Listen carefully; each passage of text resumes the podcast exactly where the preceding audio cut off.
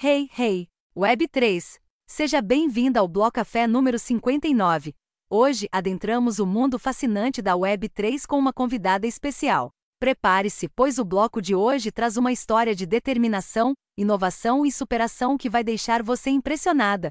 Neste episódio, temos a honra de receber uma CEO de uma startup de jogos em blockchain. Ela nos conduz por uma jornada repleta de desafios, conquistas e insights surpreendentes. Vamos descobrir a sua raiz empreendedora, os obstáculos que enfrentou e como transformou as derrotas em vitórias. Uma história que nos leva do aprendizado na Coreia para o troféu em Singapura, e com um destaque especial: o reconhecimento de ninguém menos que Vitalik Buterin. E isso não é tudo. Ela também compartilha a chocante realidade de captar menos financiamento do que seus colegas masculinos, apesar de seu desempenho extraordinário e destaca a necessidade urgente de mais mulheres nas tomadas de decisões no mundo da Web3. Este episódio é uma jornada divertida, humilde e cheia de ideais. Preparada para explorar os valores transformadores da Web3? Então, sem mais delongas, pegue o seu café e vamos falar de blockchain.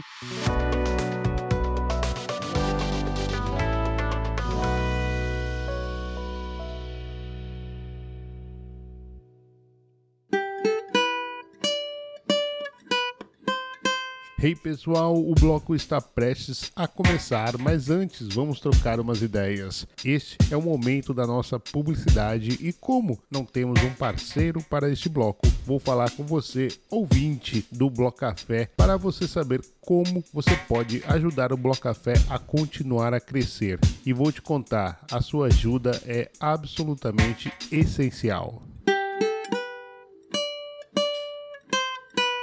Primeiro e acima de tudo, a sua audiência e interação nas redes sociais são o tesouro mais valioso que eu tenho. Você sabe que a nossa plataforma social principal é o X, mas também estamos explorando o LinkedIn. Portanto, interaja com a gente nessas redes que você já ajuda um montão. Isso é realmente incrível e fundamental para nós. Você também pode pedir o POAP, que é gratuito e exclusivo para cada episódio.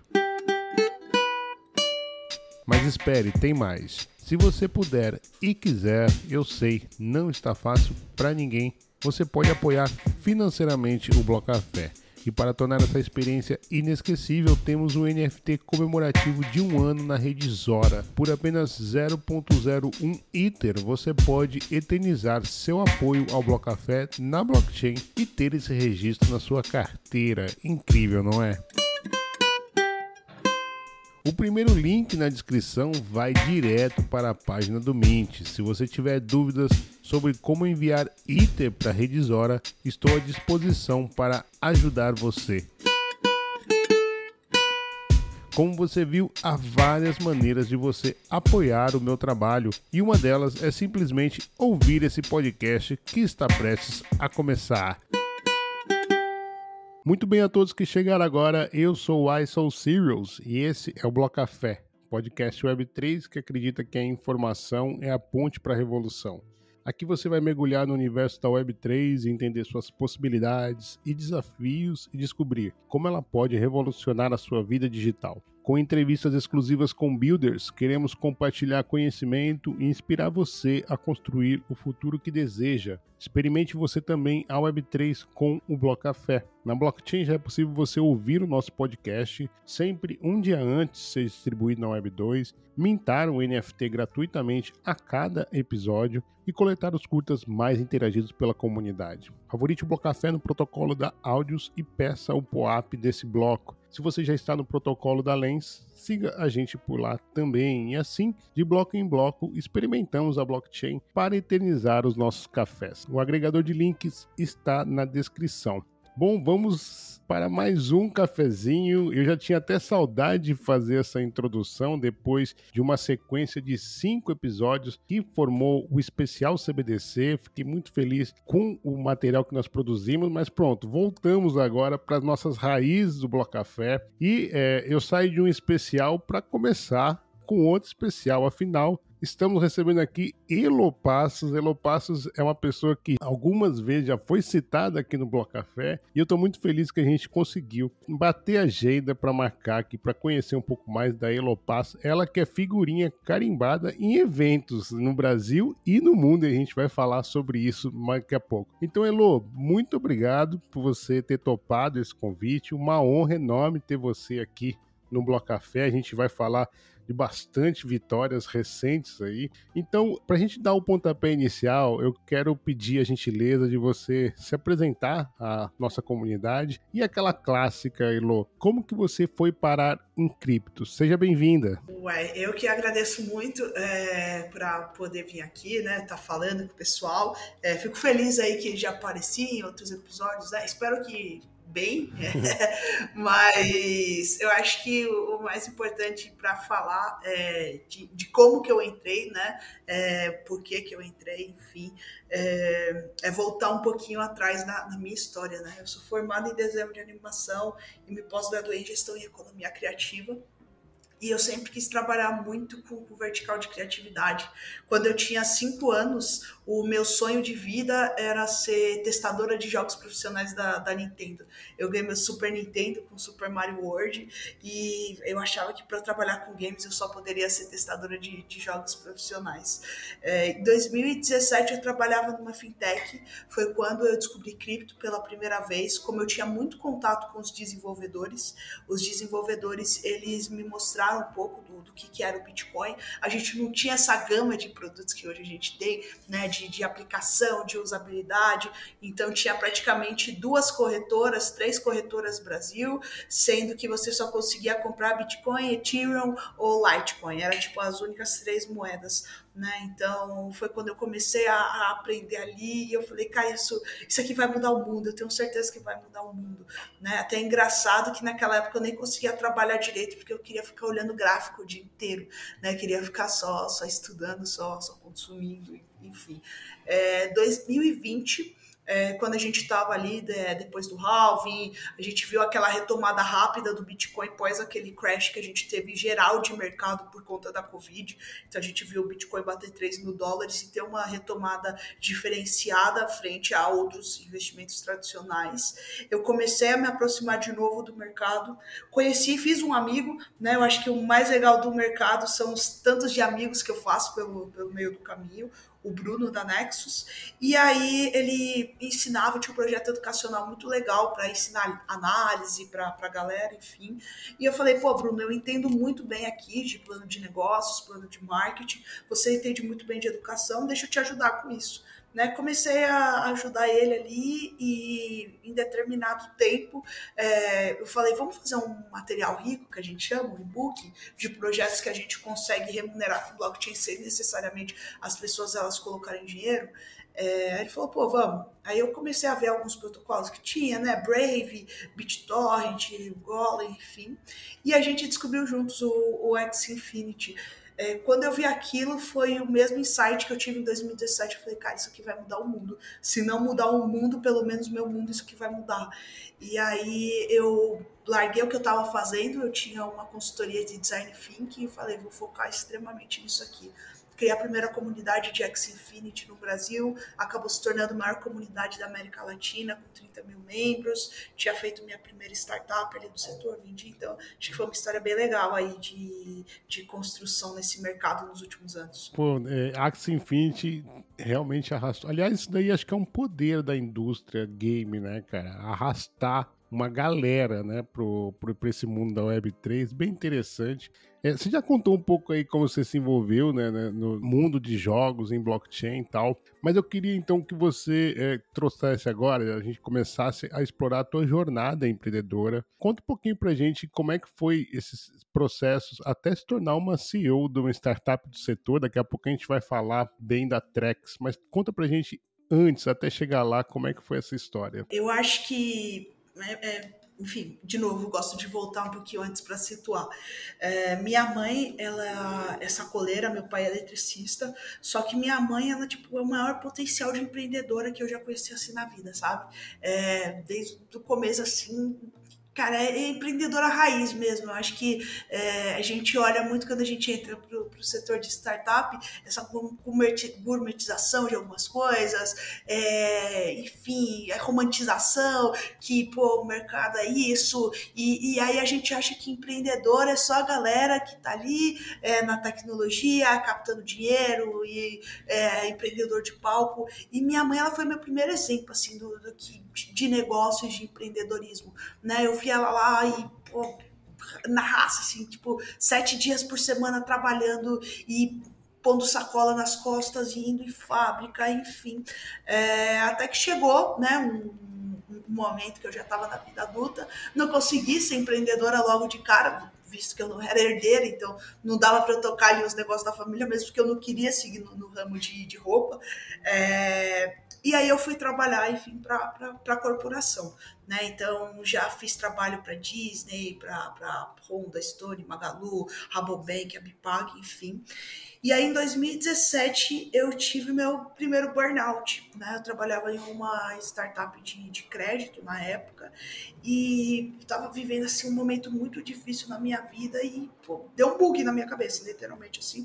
Deu um bug, eu falei, cara, não, não aguento mais, preciso preciso vazar e, e fazer alguma coisa da minha vida. É, peguei o seguro-desemprego e criei tipo minha primeira empresa que era uma agência de, de marketing. Eu brinco que era uma urgência, porque a gente fazia 360, mas eu fazia tudo ali. Então eu editava vídeo, fazia copy, eu fazia arte, eu fazia apresentação institucional, fazia estratégia, enfim. O que você imaginar dentro de uma agência de marketing eu fazia. E aí eu acabei pivotando ela um pouco para ser uma consultoria de design thinking. Quando eu descobri o que era pivotar e entrei para o um mercado de nicho, cara, a gente escalou legal assim. É, e aí foi onde eu comecei a atender marca, marca grande, né? Mais dentro de ações de endomarketing e tal, mas é, Stone era minha cliente, Magalu era minha cliente, a Pipag era minha cliente. É, e aí foi quando eu saí, né? Eu falei assim, ah, beleza, hum, é, eu quero fazer um negócio em blockchain, que foi nesse período que eu criei a comunidade, e aí, enfim, cre cresci até onde a gente viu hoje, né? Comecei a realmente investir, é, trazer equipe, é, entender como que eu poderia escalar através de, de parceria, aí eu acho que vendi a, vendi a minha primeira startup, né? E realmente virou esse negócio de de ser uma CEO de verdade de, de startup, mas é, eu, eu, brinco que a gente nem, nem, é, nem é CEO, a gente está CEO em algum momento. Então agora eu estou CEO da, da Trex. Sabe que eu lembrei aqui, Elô, da Michela Galvão, que Sim. também já teve aqui. Ela disse aqui no, no bloco 11 um pouco sobre essa história do empreendedorismo na periferia, né? Que ela fala assim, na verdade, o povo periférico ele, ele nasce empreendedor, só que na periferia a gente chama dar seus pulos. Bom, é, vamos entrar na Trex, então. Traz pra gente o que, que é a Trex, Elô, e o, por que, que você acredita que ela se diferencia das outras startups no espaço de jogos em blockchain? Tá, legal. Eu acho que a primeira coisa que a gente se diferencia é que a gente tem uma visão muito consciente do setor né? E isso eu tinha desde a minha startup anterior. É, eu via valuations é, absurdos sem você ter realmente um, um produto tra tracionável ali, né? É, eu via a galera achando que tipo, ah, o mercado é agora e vamos vamos fazer agora.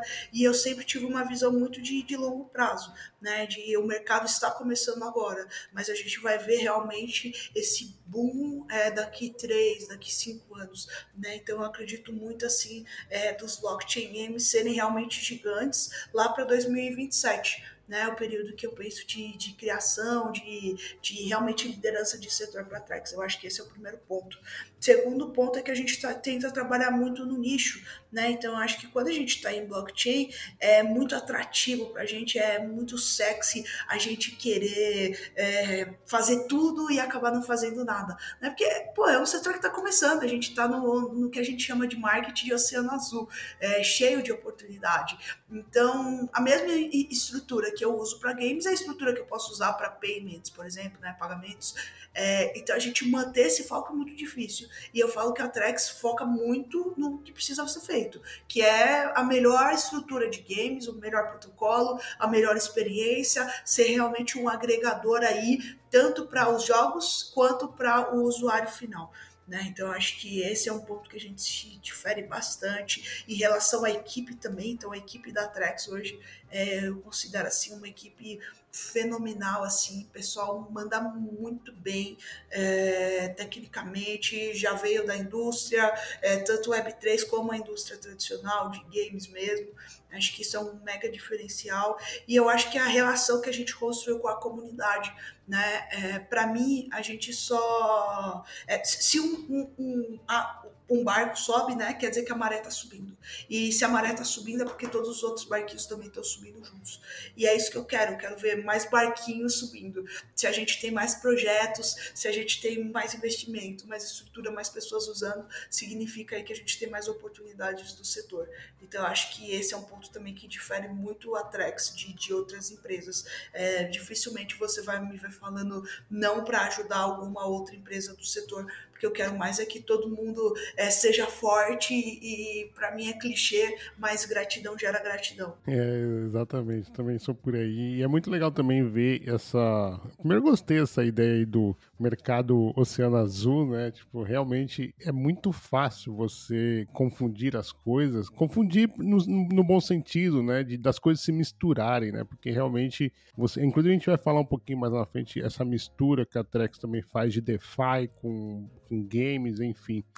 Elo, vocês tiveram agora uma turnê vitoriosíssima lá pelo Oriente, Singapura, arrastou, trouxe vários troféus para o Brasil. Antes da gente entrar lá no, em Singapura, no Ethereum, eu queria que você é, trouxesse para gente, quem, quem não conhece a Trex, quais são os produtos, quais são os jogos que ela desenvolve hoje e o que foi que vocês levaram lá para a Ásia no hackathon da Ethereum Singapura, que inclusive ganhou o primeiro lugar na categoria Polygon. Então, queria que você contasse para gente, primeiro, os produtos que a Trex já tem, desenvolve e como foi chegar lá. Aliás, já agora, parabéns. A Trex foi a única brasileira entre mais de 120 projetos participantes de 15 países diferentes. Então, parabéns, Elo. obrigado demais, vai.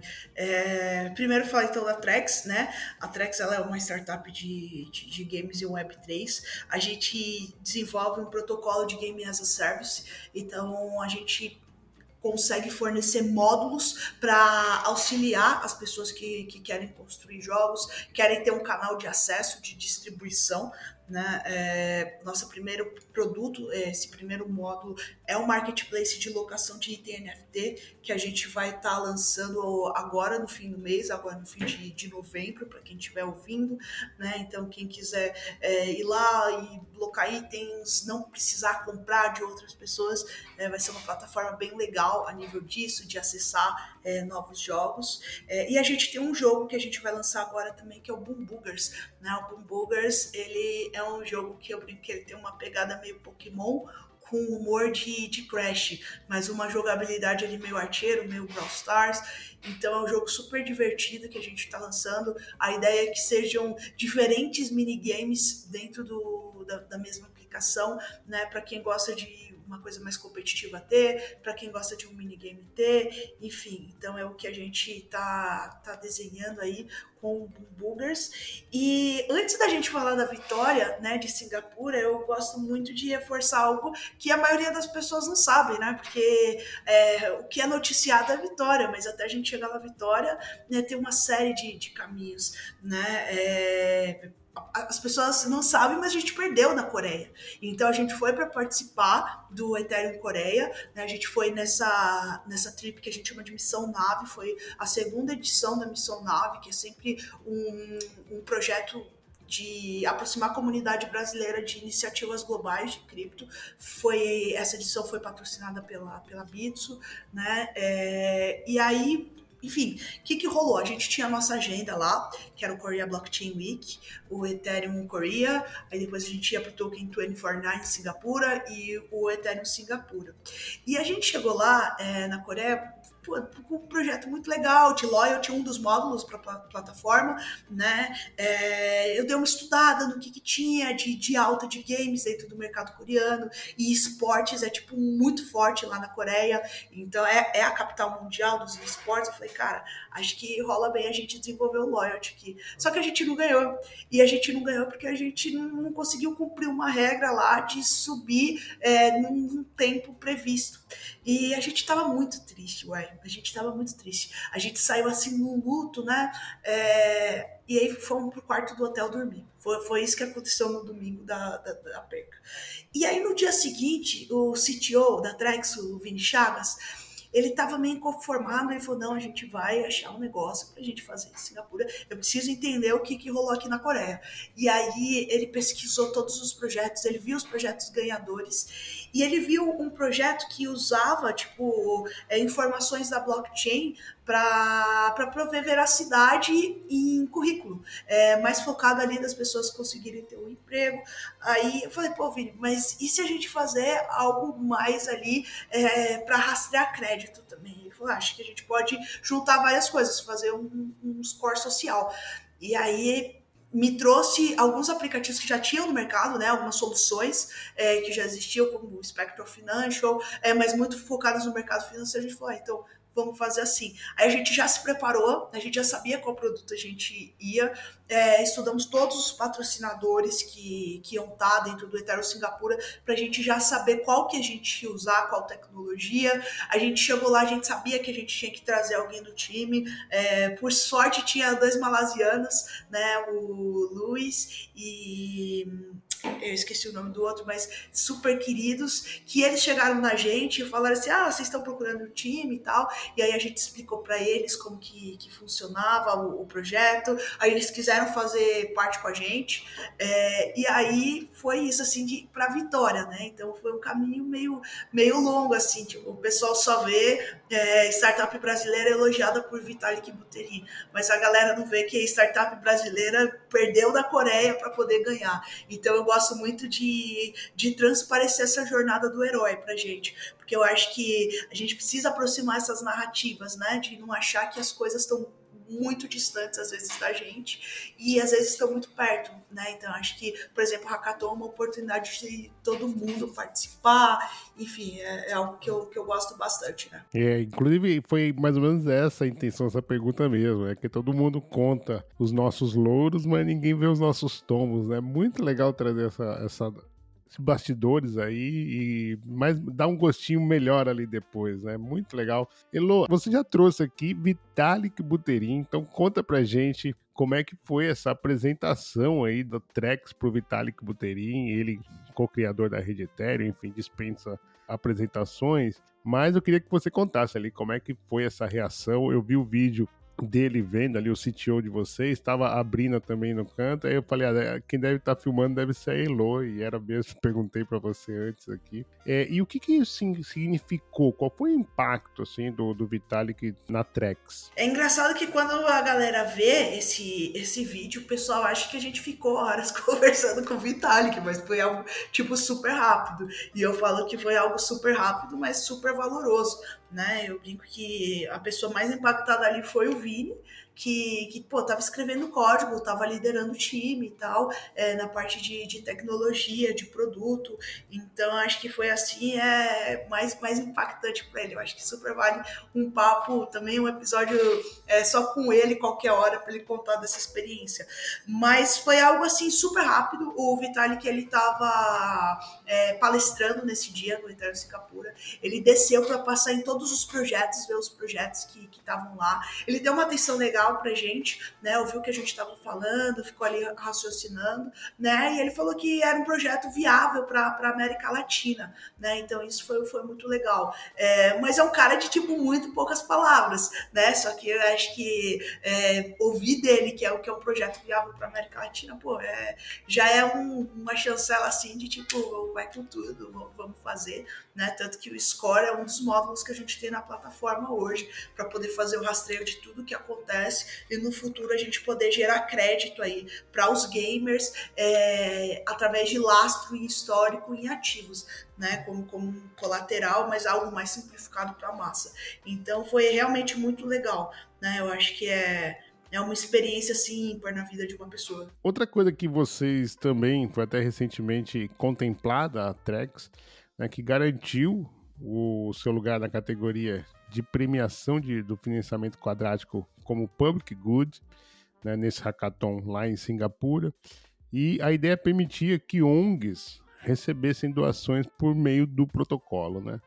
Você pode trazer um pouco essa abordagem e como promover inclusão e impacto social no setor de games em blockchain? Para mim, blockchain e mudança social tá diretamente ligado, né? E até por isso que às vezes eu fico é, um pouco brava, assim, é, meio é, bolada, se vou usar essa palavra, bolada com o setor, é, com essa questão de achar que o que blockchain é, é só aspecto financeiro e DeFi, enfim. É, e eu vou explicar o porquê.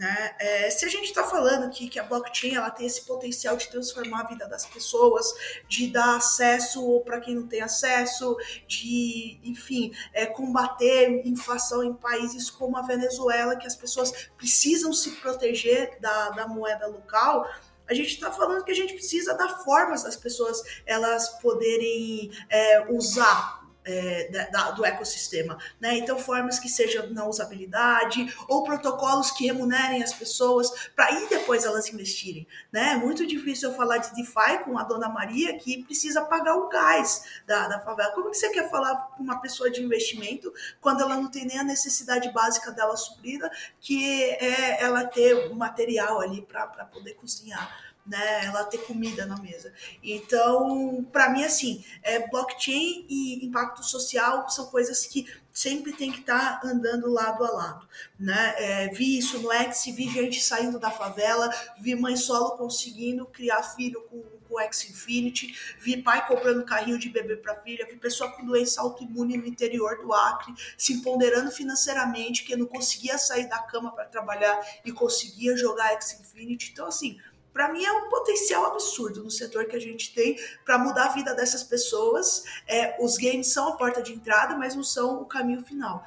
Então, o, que, que eu vejo? É, várias pessoas usam como um, um, caminho, né? A gente tem vários exemplos disso, de pessoas que começaram ali com games, né? Carol Invest teve uma época que ela estava super focada em games, a própria Raya Ward, Rod é, Cartioli, enfim, tipo, várias pessoas que começaram ali através do, do blockchain games e hoje estão aí na Web3 e não necessariamente no setor.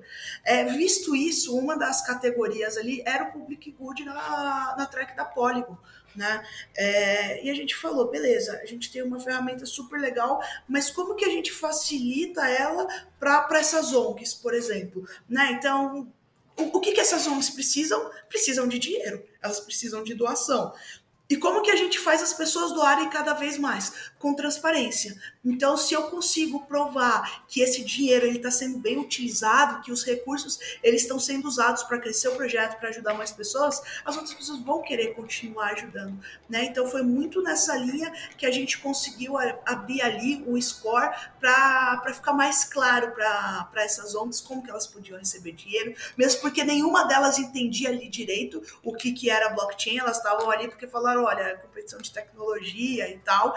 Então elas não entendiam o que foi mais legal ainda pra gente, porque elas sem entenderem, elas viram a possibilidade delas conseguirem usar a tecnologia pela tecnologia e não à toa aí a gente conseguiu ganhar essas duas premiações dentro da dentro do, do Eterno Singapura. É, é muito muito bom trazer isso, né? Essa questão da, por isso eu gosto tanto do caça, né? Porque ele, ele traz muito o impacto social da tecnologia, né? Na verdade, não é somente um ativo que você está se expondo, né? É muito mais que isso. Então, muito bacana trazer isso e renovar, né? Essa ouvir você falar acaba sendo uma renovação assim do da missão, do propósito que a gente tá e acredita aqui na Web3. Bom, Tocando o barco aqui, engraçado que a, a, o meu roteiro aqui a, começa sempre assim: uma outra conquista, uma, uma, uma vitória, a Trex realmente destacando muito, e acho que isso tem muito a ver, Lô, com tudo isso que você trouxe aqui. Primeiro, clareza do mercado, onde vocês estão, prioridade, saber não não saber que a facilidade de distração é muito grande, né, nesse nesse blue ocean aí como você trouxe e também a questão da clareza social, né, da, da, raiz, né, do porquê que nós estamos aqui. Então, acho que todos esses elementos muito claros, claro, é só isso mesmo, conquista. Uma outra conquista da Trek é que vocês são uma das startups aceleradas pela Endeavor Brasil 2023. Então, queria de novo que você compartilhasse como ocorreu essa parceria e quais são os benefícios de fazer parte do programa Scale Up. Para quem não conhece a Endeavor, ele é, é, é a, a, maior org né, de, de empreendedores do mundo, com sede em Nova York, enfim, X países.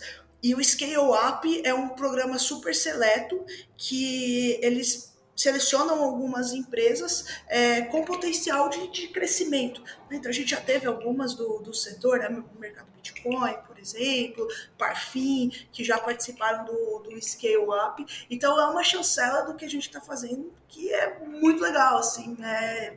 Tá bem bacana.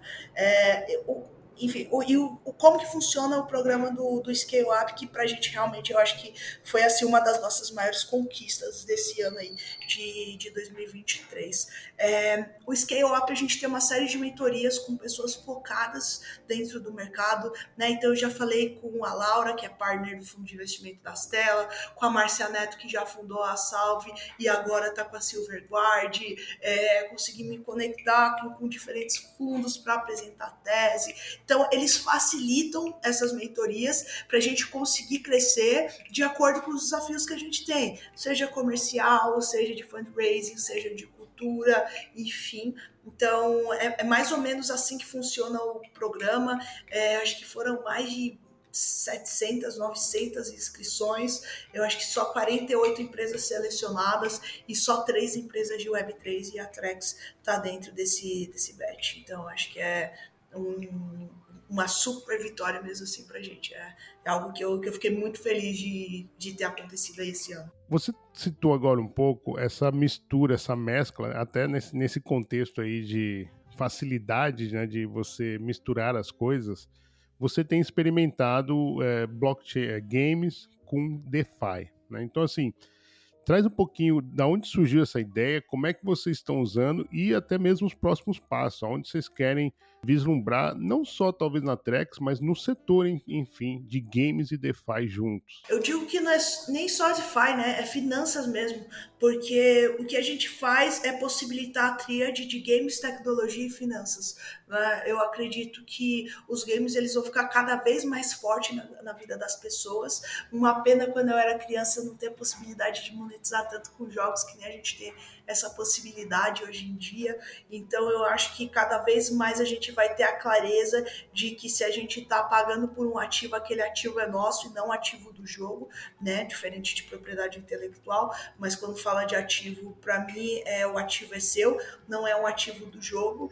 E a gente conseguir gerar a possibilidade realmente das pessoas ganharem dinheiro jogando, porque até então quem que faz isso hoje são os atletas profissionais de esportes que a gente está falando que é como se fosse aí um jogador profissional de futebol contra alguém de várzea, você não consegue nem comparar é, a, a, a, toda a estrutura que, que tem por trás. Então, para mim, a, a blockchain ela possibilita a profissão de jogadores casuais.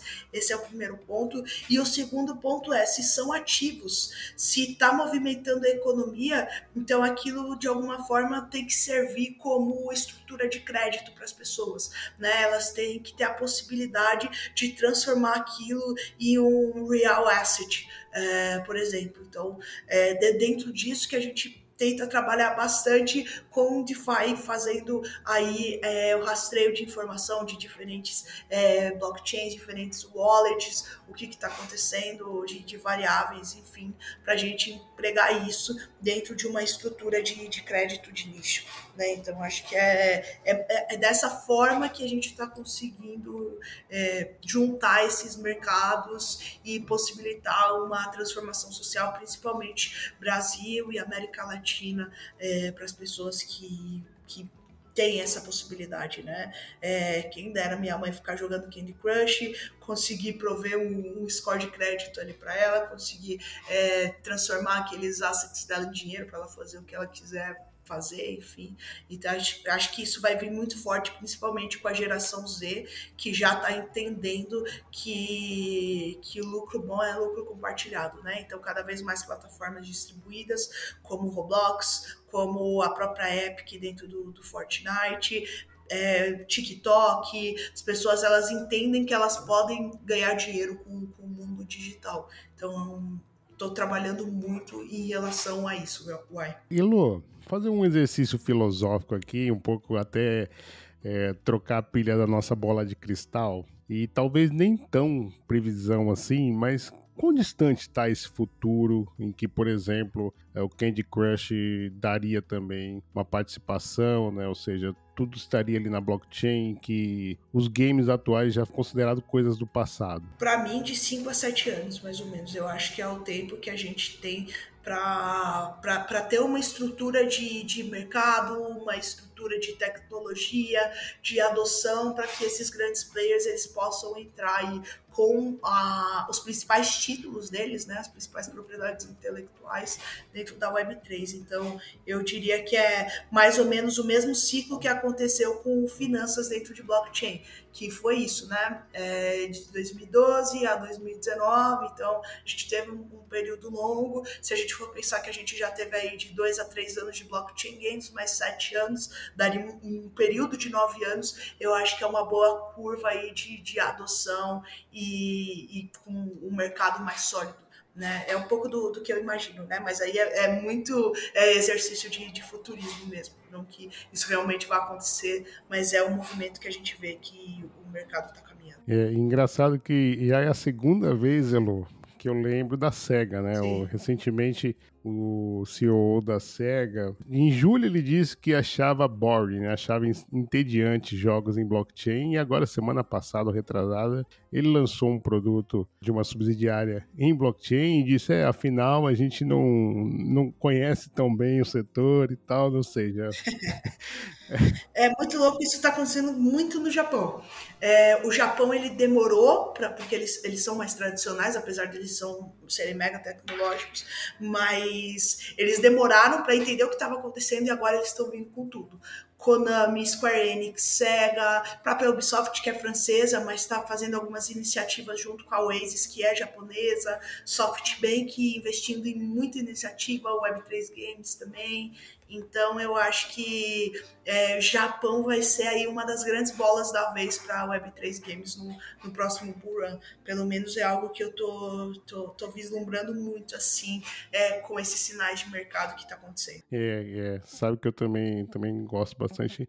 E assim, eu acho que o caso do Japão, a Mount Gox acelerou essa, essa maturidade, talvez. Total que, porque, por exemplo, o fato da FTX do Japão ser a única do mundo que eh, não ficou insolvente mostra como eles conseguiram acertar um pouco o mercado, estão à frente ali, ou seja, já, já não é mais aquela coisa assim que eles tiveram lá atrás, né? Quando, quando, logo a seguir ao hack, eles não podiam ouvir falar em cripto, né? Enfim, hoje está os Estados Unidos um pouco nessa posição que o Japão teve lá atrás. E até ver, puxando aqui, a gente, a gente já saiu bastante do roteiro, né, Elon? Mas é assim que é bom. É, até puxando aqui agora, é uma coisa que não entrou no roteiro, mas legal que apareceu agora, eu vou falar. Como é que você vê até a questão da interoperabilidade? A Trex tem preferência? Eu vi que vocês fizeram uma parceria com uma Layer 2, acho que da, da Waze, né? Sim, sim, um pouquinho mesmo. pra gente como é que, como é que você. é, A Trex está preferindo alguma blockchain nesse momento? Ou vocês estão olhando mais interoperabilidade, plataforma IBM? Enfim, como é que você vê essa situação e de games em blockchain? Você acha que a interoperabilidade ainda é um gargalo muito forte a ser superado? Enfim, traz um pouquinho sobre essa parte de blockchain, de redes. A, a Trex ela já nasce multi-chain, então hoje a gente é muito agnóstico em relação a, a blockchain usar. A gente dá preferência a EVM, claro, porque é muito mais fácil a gente trabalhar interoperabilidade com EVM, né? A gente pôr Avalanche para conversar com o Polygon, para conversar com o Ethereum, para conversar até com a própria Ronin, né? Então a gente vê que o caminho do mercado é, é, é muito EVM, o que já é mais complicado se a gente traz uma Solana em Rust ou uma Flow em Cadence, enfim. Então a gente já, já nasce é, multi-chain através da plataforma do, do protocolo de Game as a Service, é, mas ao mesmo tempo, para mim, assim, é, é, impossível a gente imaginar um futuro do setor sem essas blockchains se conversarem. Né? Então, uma vez eu ouvi do professor Walter Longo uma coisa que eu achei sensacional, que é, se você sai de São Paulo e você entra no Alphaville, você não vai perder o seu cachorro, você não vai entrar pelado no Alphaville, você está saindo de um bairro para o outro. Então, é a mesma coisa que vai acontecer no futuro com o que a gente chama de metaverso, com as blockchains, enfim. Então, eu acho que principalmente blockchain games vai ser muito beneficiado por, por essa questão de interoperabilidade, da gente terem jogos que se conversem. A Nintendo já faz isso há muito tempo, mas sem blockchain, né? É, fazendo o cross dos títulos, o Ubisoft também fazendo muito isso. Então acho que cada vez mais a gente vai entender que as coisas elas precisam se conversar.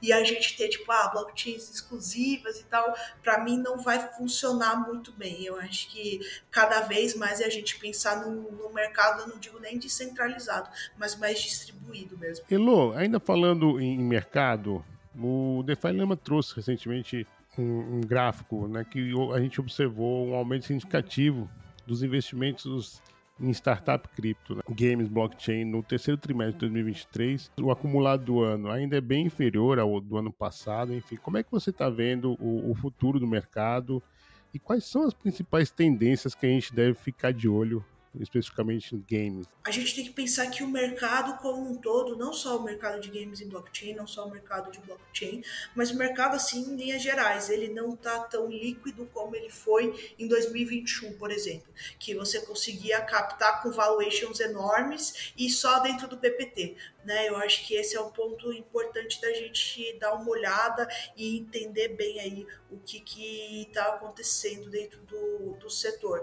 Só que por incrível que pareça isso, é, o, os investimentos não acabaram para bons projetos, bons produtos. Eu vejo que hoje os VCs querem muito mais investir em veteranos na indústria, o que eu acho que pode ser uma jogada não muito assertiva, sendo bem honesta, porque não quer dizer que você é veterano que você vai criar um bom produto, né? Você pode ter experiência, mas enfim.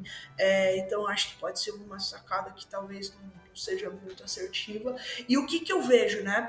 Eu vejo que a gente vai ter um ciclo de entregas de jogos AAA no período de um a dois anos, então acho que a gente vai ver muito, principalmente 2024 e Q1, Q2 de 2025, com jogos AAA que começaram a ser desenvolvidos a, em em 2020, 2021, e logo depois eu acho que a gente vai passar aí num período forte de jogos mobile, né? É, Para mim a adoção ela vai vir com jogos mobile, ela não vai vir com, com jogos de computador, enfim.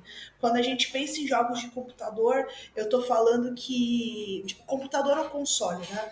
É, eu estou falando que a minha audiência ela está competindo com Netflix, ela está competindo com Amazon, ela está competindo com qualquer outra coisa, porque são jogos que você vai ter ali mais engajamento, você vai precisar de uma de uma atenção maior. Agora, quando eu estou falando de jogos mobile, vou pegar exemplo do, do Arteiro, que é um jogo que eu estou super jogando, é o Web 2, mas é um jogo mobile que pô, eu curto bastante. É, eu consigo jogar o arteiro, mas eu consigo assistir uma série, eu consigo conversar com as pessoas, enfim.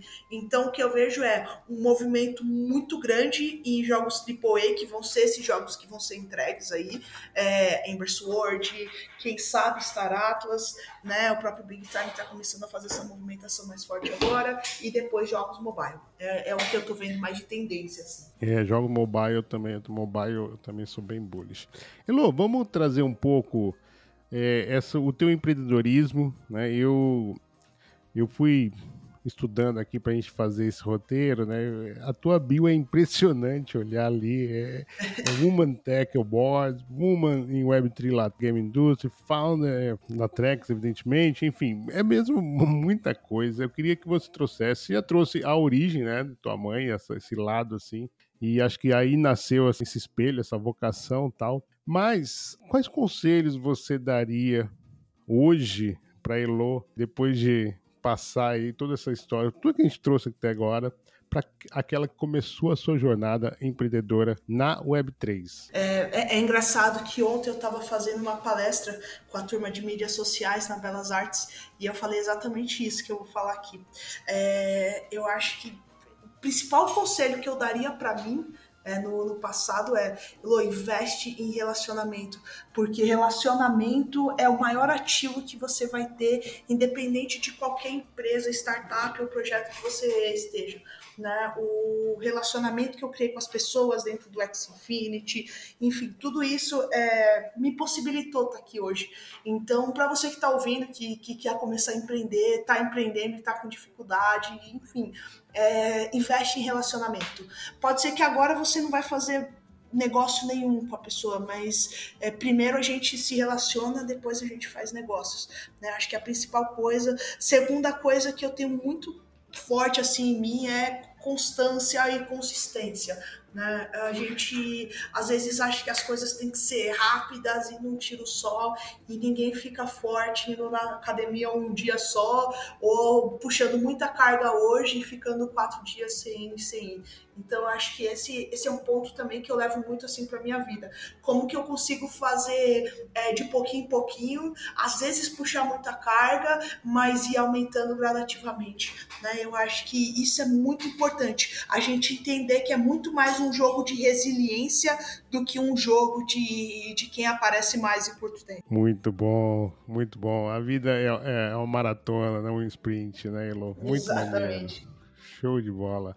Olha, é, vou trazer aqui também, já trouxe Michela Galvão, agora vou trazer Guta Nascimento. Ela trouxe aqui no Bloco Café também que para mulher empreender é muito mais foda, né? E que somente acreditaria numa equidade de gêneros quando ela enxergasse a mesma proporção de homens e mulheres como CEO. E ela contou essa história porque ela foi lá num, num acelerador, acho que do Itaú, e, e, chegou lá e viu um monte de mulheres lá, né? Legal. E aí ela até comentou: Nossa, tem muita mulher aqui, né? Ela falou: É, muita mulher, mas você sabe quantas CEO tem? De 10? Somente eu. Elo, você concorda com a Guta e você pode dividir com a gente alguma situação que te deixou desconfortável? Cara, pra mim a Guta é um grande exemplo, eu até queria mandar um mega beijo para ela. Eu adoro ela, ela assim, sensacional. Só que antes de responder, eu quero te fazer uma pergunta, Uai. Eu quero que você entre num, num cenário comigo. Vamos, imaginar um, um, um, cara de 30 anos que criou uma empresa de, de blockchain é, há um ano atrás esse cara ele passou por sete processos de aceleração. Ele ganhou cinco prêmios internacionais. Ele foi considerado como uma das pessoas top 5 personalidades é, em Web3, América Latina, passou em Endeavor, enfim. Quanto que você acha que esse cara, enfim, poderia ter captado ou captou no mercado? Ai, Elo, eu sou tão péssimo de, de números, gente do céu, não, não faço ideia, sei lá, uns Ai, Elô, sou péssimo. Me pegou agora, ah, uns 400 mil, sei lá, não sei, um milhão no, no máximo, talvez. Tô viajando. Você acha que esse cara ele pode ser considerado um, um, um prodígio? Cinco anos? É, um ano. Um ano? Um ano. Sim, pode, pode. Um ano ele passou em sete processos de aceleração. Tá. Tá, eu vou, vou, te dar um, um, exemplo bem claro aqui. A gente vai substituir esse cara por, por Elopassos, tá? A Trex, ela tem um ano, a gente já passou em sete processos de aceleração, a maioria deles todos globais. A gente ganhou cinco prêmios globais em, nos últimos meses, entre cinco e seis, é, mais ou menos. É, passamos em Endeavor e tal. É, a gente está fechando uma rodada, não dá para abrir muito ainda, mas eu estou fechando uma rodada que é pelo menos 10 vezes menos do que o homem captaria, uai. Então eu tô falando que um homem, ele com o mesmo histórico que eu, tá? Com o mesmo histórico que eu, e não é buchitagem porque as pessoas sabem que eu evito falar disso, mas com esse mesmo histórico ele captaria entre 2 a 5 milhões de dólares. E eu tô meio longe de captar isso, entendeu? Então, assim, é, eu tendo a concordar com a Guta, mas eu vou ainda mais longe, tá? Eu não acho que a gente tem que ter só, só mulheres CEOs. Eu acho que a gente tem que ter mulheres em processos decisórios. Porque quando você está falando principalmente de, de um setor de venture capital, você está falando muito de decisão por assimilidade. É, uhum. Então, tipo, você provavelmente vai colocar dinheiro em pessoas que se pareçam mais com você ou que tiveram um histórico parecido, que tenham o mesmo background. Então, a gente precisa começar a colocar mulheres em outras, outros setores também, sabe? É, precisa colocar mulheres para tomar decisão em venture capital, mulher para tomar decisão comercial, para tomar decisão de, de, compras, e aí vai ser consequência a gente ver mulheres CEOs. Eu não acho que mulher CEO é, é, é o, é, é, o começo, entendeu? Eu acho que é, é o meio termo, uma consequência do, do que vai acontecer. Então, assim, é, é um exercício que, tipo, eu gosto muito de, de fazer. Vamos, vamos olhar do outro lado. O que aconteceria se tal situação fosse essa? O que aconteceria se uma mulher quebrasse uma empresa em um ano? Será que ela ia continuar tendo é, oportunidade de criar outras empresas no mercado? Ou, tipo, ia passar meio é, bulletproof e, e beleza? Então, acho que é, são exercícios que a gente tem que, que fazer e que às vezes doem, são incômodos, mas é necessário a gente falar para cada vez mais outras mulheres terem oportunidades, enfim do que eu, do que eu penso. É, é muito importante a gente trazer é, isso, falar muito. E eu, no, como homem, incentivar essa discussão, sabe? Assim, para que nós passamos a entender é, o, o, outro lado, entendeu? Ter empatia, né? No, vocês mulheres dizem sororidade, né? Mas é, tem empatia, assim, para a gente ver o, a, a, situação mesmo, assim, sabe? Tipo assim, para trazer isso e, e, não achar que é mimimi, etc. Enfim, então bem bacana. Eu faço sempre questão, sempre que eu posso, trazer isso aqui para o Bloco Café. Que legal. Você trouxe uma das coisas que você falaria para Elo lá de trás era o conexão, né? E acho que isso explica muito o fato de você ser. Eu até brinquei com a Guta, que a Guta também é outra que está sempre em eventos IRLs, né? Falei, arroz de festa, né? Você tá em vários eventos, tipo, você tem, a gente virou até meio que uma, uma piadinha assim, né? Você tem eventos, tem a Guta, tem a Elota. e, e assim, é, traz um pouquinho pra gente desses eventos, o que, qual foi o que te mais te marcou, assim, traz um pouco essa bagagem que acho que é legal trazer também. Eu acho que o evento que mais mais me marcou assim, não é nem um evento cripto, acho que é, que é um evento meio tradicional, que é o Web Summit, que rolou no Rio de Janeiro esse ano, em maio. É, o Web Summit é um evento super tradicional de tecnologia, é, normalmente feito em, em, Lisboa, e aí trouxeram essa, essa edição para o Rio de Janeiro. E, cara, foi muito legal, tipo, poder ver tanta gente de fora e tinha muito fundo e muita empresa Web3 fazendo as coisas. Cara, eu acho que foi, foi assim lindo. Eu acho que é um evento que eu, que eu gosto muito. Agora, evento Web3, eu acho que o que mais me marcou foi um dos primeiros que eu participei, Beat Sampa, ano passado, que palestrei no painel para mais de mil pessoas ali. Acho que foi pô, sensacional. Era no momento bem de alta do, do X Infinity. É, muita gente, tipo, falando, pô, mudei de vida com X. Então, acho que é, é, um dos eventos, assim, que eu, que eu mais gosto, assim. Eu acho que o mais, mais tradicional Web Summit e, e o Web3 é o BitSamp. Olha, é, eu faço sempre uma brincadeirinha minutos, horas antes da nossa gravação. O que, que você perguntaria para Elopassos lá no perfil do X. E tivemos aqui Sempre ele, Gino Matos, um beijo, Gino. Aliás, daqui a pouco vamos. Ele teve no especial, foi muito legal. Que legal. E, é, e, e, aí nós combinamos até dele vir aqui. Dessa vez sair de ser o, o, o meu co-host, né, para ser o sabatinado, vir aqui trocar uma ideia. Gino, um grande beijo para você, irmão top 3 jogos favoritos da Dona Elô. Web 2 ou Web 3? Hum, agora você me pegou. V vamos lá, Web... vamos falar Web 3. Vamos, vamos, vamos trazer tá. os novos aí. Bom, eu posso falar de, dos dois, assim, mas atualmente é Boom Boogers, que é claro, a gente está desenvolvendo, está ficando sensacional. é, mas se eu puder tirar o Boom Boogers da lista, né? Eu estou gostando muito de Pirate Nation. É uma pegada meio The Sandbox, mas é de pirata. Eu estou gostando demais desse jogo. É... X Infinity continua no, no meu top list. É, eu acho que eles estão fazendo um trabalho muito legal de, de trazer novas gameplays, trazer novas interações mecânicas. É, e um jogo que, que eu gosto muito, mas ele é muito fora do circuito. Ele assim, é um jogo muito low profile, mas eu adoro esse jogo. Tipo, tá, tá no mercado desde 2020, é Lost Relics. É um, um RPG também bem legal, que é meio MMO, mas não é bem MMO. É, eu, gosto, eu gosto muito dele. Agora, de, de mercado tradicional, é, Hollow Knight é meu jogo favorito da vida, é, Ori and the Blind Forest também, e toda essa Ori, e Stardew Valley, eu acho que são meus três joguinhos, assim, favoritos, né? Não vou colocar Nintendo aqui, eu vou colocar os, os últimos, que se for o jogo preferido da vida vai ser Pokémon e Mario, mas eu acho que esses são os jogos mais, mais do momento. Então, eu parei no Mario, cara. Eu parei no, no desse que você falou aí, o único que eu falei, ah, já joguei foi o Mario.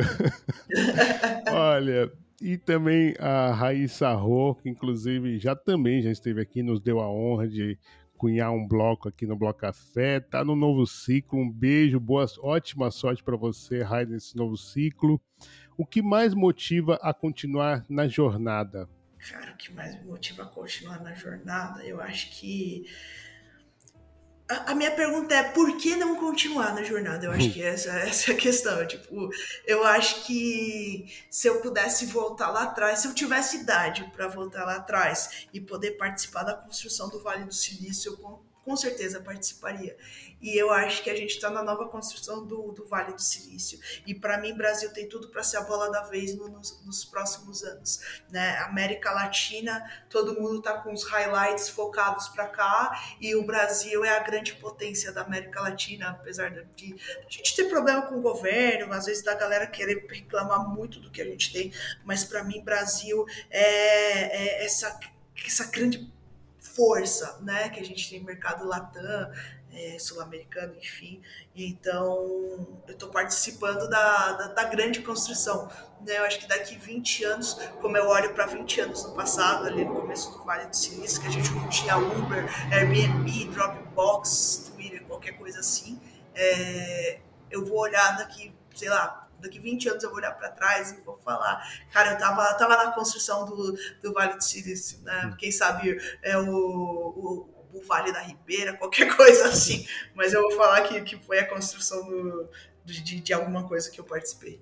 Ah, muito legal, cara, muito legal mesmo. E Elô, a última pergunta, que é uma amarração de tudo né, que a gente falou aqui, e linka com a primeira pergunta, que é por que, que você ainda está em cripto? É que acredito demais.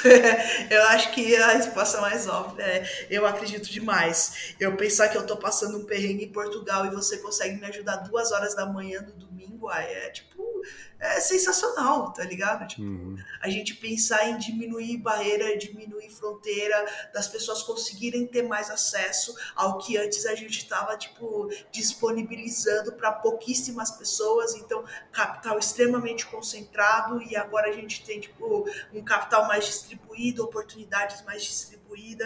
Eu acho que é realmente um, um, uma revolução social, né? Para mim, cripto não é revolução econômica, para mim, cripto é revolução social social. Então, é, eu, eu quero estar tá nisso, eu quero ajudar a mudar a vida das pessoas, é, transformar, que, que outras pessoas possam se inspirar e ao se inspirarem, elas possam inspirar outras pessoas. Eu acredito muito nesse, nesse efeito de rede, nessa cadeia de ações positivas, né? Quanto mais é, positividade, quanto mais ações boas eu vou levando para o mercado, mais isso vai voltar para mim de alguma forma. Então, é por isso que eu ainda tô no mercado e quero continuar aí durante muito tempo. Maravilha, maravilha. Eu já tinha saudades de ouvir o rufar dos tambores. Rufem os tambores. Vem aí, CryptoPog! E a pergunta, Elo, você está preparada? Meu Deus do céu, será que eu estou preparada? é, o primeiro é sempre ele, Bitcoin. O começo de tudo, né? Eu sou, sou super fã. Satoshi Nakamoto. Acho que é o grande pai. Web3. Revolução. NFT. Isso, né? Entretenimento. Metaverso. Caminho. Gaming. Começo. Inteligência artificial. Acho que é o meio também. Segurança digital. É imprescindível. Descentralização. Sou mais da distribuição. O que falta para a adesão popular das criptos é? Acho que menos bullshitagem. Você tem alguma blockchain preferida? Ah, que difícil essa, né? É, acho que eu vou falar Ethereum. E alguma que quer distância? Passou. Pé. Pé. Ai, sei lá, não sei. Você se considera uma maximalista? Não. O que foi o colapso Terra-Luna? Acho que é um mercado muito sem noção. E a insolvência da FTX? Um mercado sem noção igualmente. De índice de lavagem de dinheiro a pedido de ETF na SEC. O que fez BlackRock mudar de opinião? Esses são os pequenos sinais do mercado. Redes de privacidade. Acho que serve para alguns. Ethereum flipa Bitcoin? Será? Esse eu vou responder pro será. Entenda como quiser. Trex. Trex, pô, eu acho que é até futuro, né? Elo Passos. Fã de Nintendo. Elo, o que é cripto? Acho que é, que é, um, é um meio para a gente estar tá dentro da, da Web3. Então é isso, pessoal. Como um meio para estarmos na Web3, chegamos ao fim desse bloco. Eu queria agradecer por esse papo maravilhoso. Já estava até com saudade, como eu falei bastante, que foi, sem sombra de dúvidas, um ótimo recomeço, bom e velho Bloco Café depois desse especial CBDC. Elo, o céu é o limite para você. Eu desejo sucesso demais. Conte sempre com o Bloco Café, sempre que você precisar. Enfim, o pessoal da Trex inteira está convidado para estar tá aqui também. Então, muito obrigado por isso. Eu queria pedir para que a gente encaminhasse para as considerações finais e o melhor jeito de te encontrar, seja algum dev que está ouvindo ou algum interessado no game da Trex, enfim, conta pra gente, Elo. Legal. Primeiramente, muito obrigado, Ai, pelo convite. Muito legal estar tá, tá aqui batendo papo, enfim, eu acho que é importante a gente cada vez mais aí levar as coisas que a gente está fazendo. Ah, quem quiser aí me seguir no, no Instagram, elo.eth, gosto de falar que eu não peço dinheiro para ninguém, então se aparecerem aí uma galera te, te oferecendo oportunidades incríveis de ganhar dinheiro, essa pessoa não sou eu, com certeza. É, e no LinkedIn eu tô com Melo Passos também. Sigam a Trex, siga o, Boomboogers e acompanhe aí que vai ter muita coisa legal ainda para esse fim de ano e para o próximo ano. Perfeito. Então é isso, comunidade. Eu quero agradecer o carinho da sua audiência. Sempre muito bom ter o carinho também de vocês lá nas redes sociais. É magnífico. Muito obrigado. Eu e a Elo Passos ficamos por aqui, mas vem aí Francisca Miguel para trazer uns recadinhos. Não saia daí. Tchau, tchau. Nossa, que papo maneiro! Fiquei encantada em conhecer a Elo e descobrir a sua paixão pela tecnologia blockchain e seu profundo entendimento do impacto social revolucionário que ela traz. Além disso, sua visão de mercado é simplesmente inspiradora. Anotei tudo o que ela falou para ficar de olho, inclusive as novidades que ainda este ano podemos ver do jogo Boom Boogers. Estou ansiosa aqui já. Bom, você sabia que o mint do NFT Blockafé um ano foi prorrogado? Isso mesmo. Por 0,01 Ether você não apenas deixa registrado o seu apoio ontem ao Blocafé, como ainda farma o airdrop da Zora. Tudo isso por 0,01 Ether. Se você tem dúvidas, críticas, sugestões ou parcerias, entre em contato com a gente através do X ou e-mail blocafé.proton.me. A senha para resgatar o POAP dessa semana é hashtag jogos. Comenta hashtag jogos na mensagem fixada do X que você receberá o link assim que for possível. Todos os links, incluindo da Elopassos, estão na descrição. Até a próxima, gente. Tchau!